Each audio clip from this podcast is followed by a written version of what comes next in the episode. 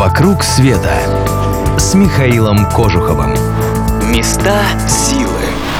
Здравствуйте, с вами Михаил Кожухов, и вы слушаете радио Монте-Карло. Хочу рассказать вам об одном необычном месте в Ирландии. Сначала легенда. Она уверяет, что некогда на территории этой страны обитало племя богов. А потом туда пришли люди и одержали над богами победу. И боги оставили землю, удалились жить в холмы. Странная легенда, не правда ли? Мало того, что люди побеждают богов, так те еще почему-то забираются не на небо, а на холмы. Почему туда? Возможный ответ на этот вопрос может дать холм Нью-Грейндж в 40 километрах от Дублина. В старину считали, что это дом бога Дагды. Но потом в Ирландию пришло христианство, и мифы стали считать глупыми суевериями.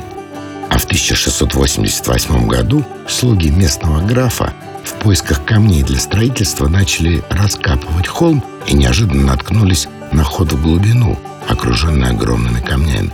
Слуги сообщили об этом графу, тот своему другу-археологу. Оказалось, ход ведет в крестообразную камеру, образованную монолитами весом от 20 до 40 тонн. В стенах вырезаны ниши, украшенные невероятными узорами, а в центре стоит огромная каменная чаша. Археолог выбрался наружу и объявил. Ничего особенного. Обычная гробница древних времен.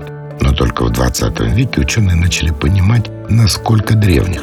Считается, что Нью-Грейндж построили приблизительно 5200 лет до нашей эры, что делает его древнее и Стоунхенджа, и даже египетских пирамид.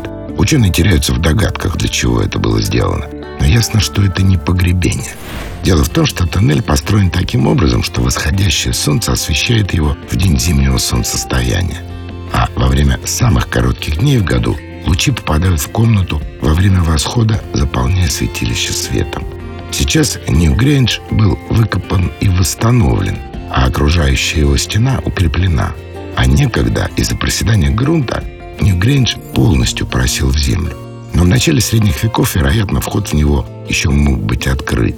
Может, именно из-за этого места и возникло предание про древних богов, которые обитали на холмах.